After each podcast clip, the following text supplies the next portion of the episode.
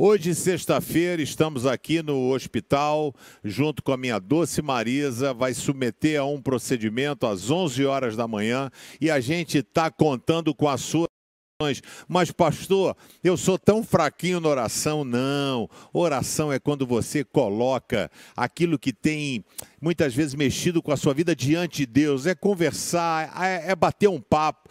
E a gente está contando com as suas orações.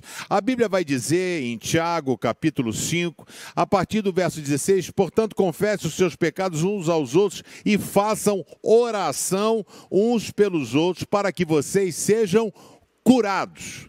A oração de uma pessoa obediente a Deus tem muito poder. Eu não sei se você tem sido obediente ou desobediente, mas com uma coisa a gente conta: com as suas orações para o restabelecimento completo da minha doce e querida Marisa. Podemos contar com as suas orações?